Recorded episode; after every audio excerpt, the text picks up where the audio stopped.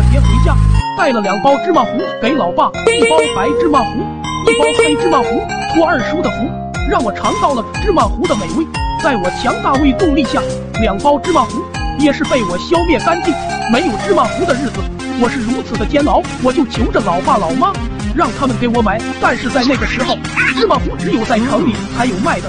当天晚上，全村都在悲伤中度过，而我睡得老香了。第二天一大早，老妈就叫我起床，说去参加你外公的葬礼。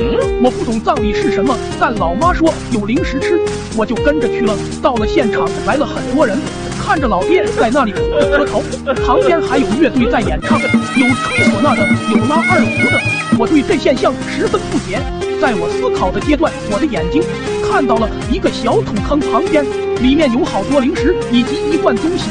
但是在我期待的目光中，那些零食却被人用土埋了起来。我呆呆地望着那些零食，眼神里闪烁着泪花。突然间，一个念头闪过：他们埋了这些零食，说明他们不要了，到时候再偷偷地挖出来，那些东西不就是我的了？想着想着，我就笑出了声。当天晚上，我趁爸妈睡着后，带上工具就去挖了回来。不仅将零食挖了回来，那一罐东西我也挖了回来。在房间里，我细细查看。我乐个乖乖，这不就是让老爸买的芝麻糊吗？这罐子这么多，够我吃一阵子了。于是我拿起一个碗，往里面倒了一些粉，拿水冲了一下。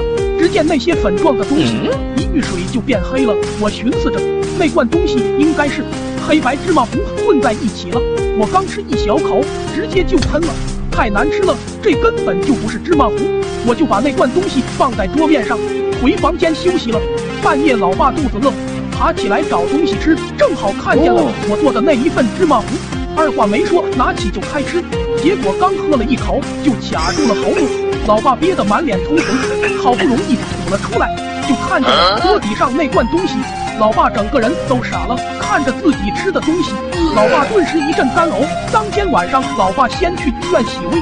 自从那以后，老爸都不敢和老妈回娘家，毕竟自己把老丈人给吃了。当天晚上，老爸差点失去了他最爱的儿子。